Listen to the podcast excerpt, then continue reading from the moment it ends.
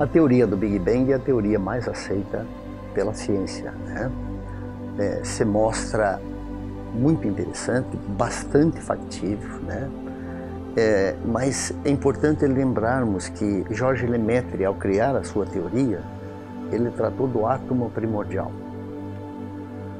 em que considerou que teria um átomo base.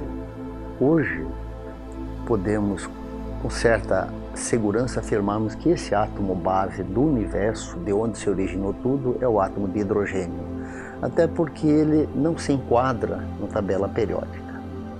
E não é demais falarmos que todo o universo é química pura, ou seja, química também é física, porque de um átomo nós temos inúmeros ah, cruzamentos ou uniões de átomos que leva a todo o processo químico. O universo é química.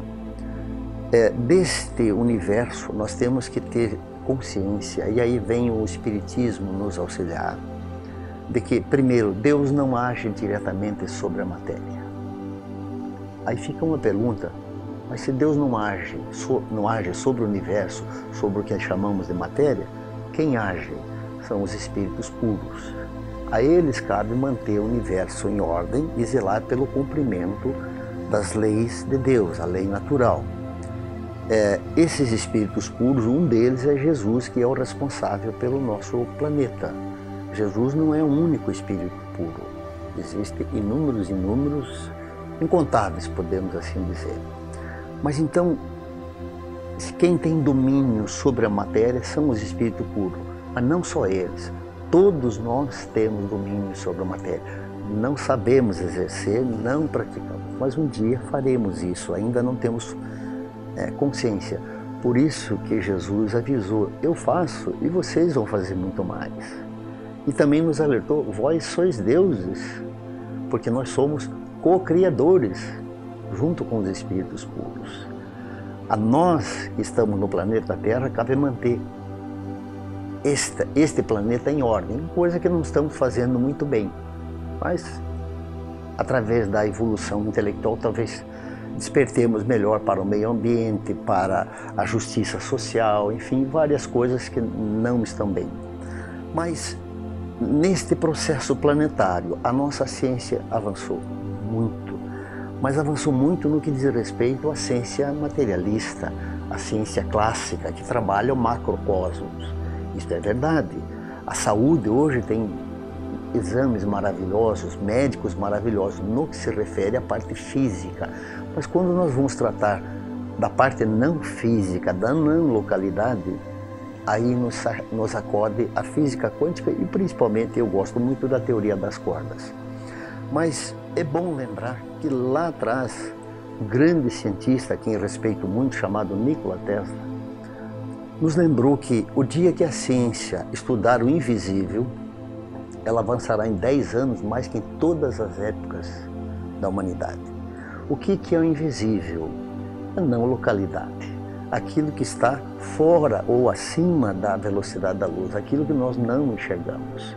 Mas que hoje a ciência para avançar, valendo-se da física quântica, da teoria das cordas, que aponta para a existência de até 12 dimensões, nove das, oito das quais não locais, é, mostra que hoje a ciência, se quer avançar, temos que levar em conta variáveis ocultas.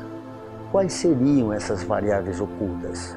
A primeira delas, entendermos que a energia escura e matéria escura que nós percebemos que existe, mas não sabemos, a ciência não sabe do que se trata, porque do universo a ciência só conhece 5%, nós percebemos que matéria escura e energia escura é o fluido cósmico universal, que é o que determina toda a força da gravidade. Por isso que Isaac Newton, quando criou a lei da gravitação universal, leis maravilhosas que funcionam sim, mas nem ele e nenhum cientista até hoje disse como e por que elas funcionam. Até porque o gráviton ainda é uma partícula hipotética, como foi o bóson do Higgs há pouco tempo atrás. Então nós temos assim uma informação muito importante, mas não temos o porquê. E esta este porquê, com certeza, na minha convicção, chegará até o momento em que a ciência perceber a não localidade do fluido cósmico universal, um éter que habita todo o universo, segundo Einstein falou em 1920, de que existe um éter no universo que rege todo o movimento, que ele não, não conseguiu entender na, naquela época, o porquê. Hoje fica muito claro. Então está chegando muito próximo, estamos muito próximo de termos aí uma quinta força da natureza, uma quinta lei ao lado das quatro que já temos, a lei do fluido cósmico universal. Quando nós entendermos isso, quando nós entendemos isso, nós vamos compreender melhor como Deus criou o universo, nós vamos compreender melhor como é, de onde os espíritos tiram o seu perispírito, nós vamos entender melhor a existência do espírito e assim vamos não crescendo, porque o, o, o espírito nunca vai parar de aprender.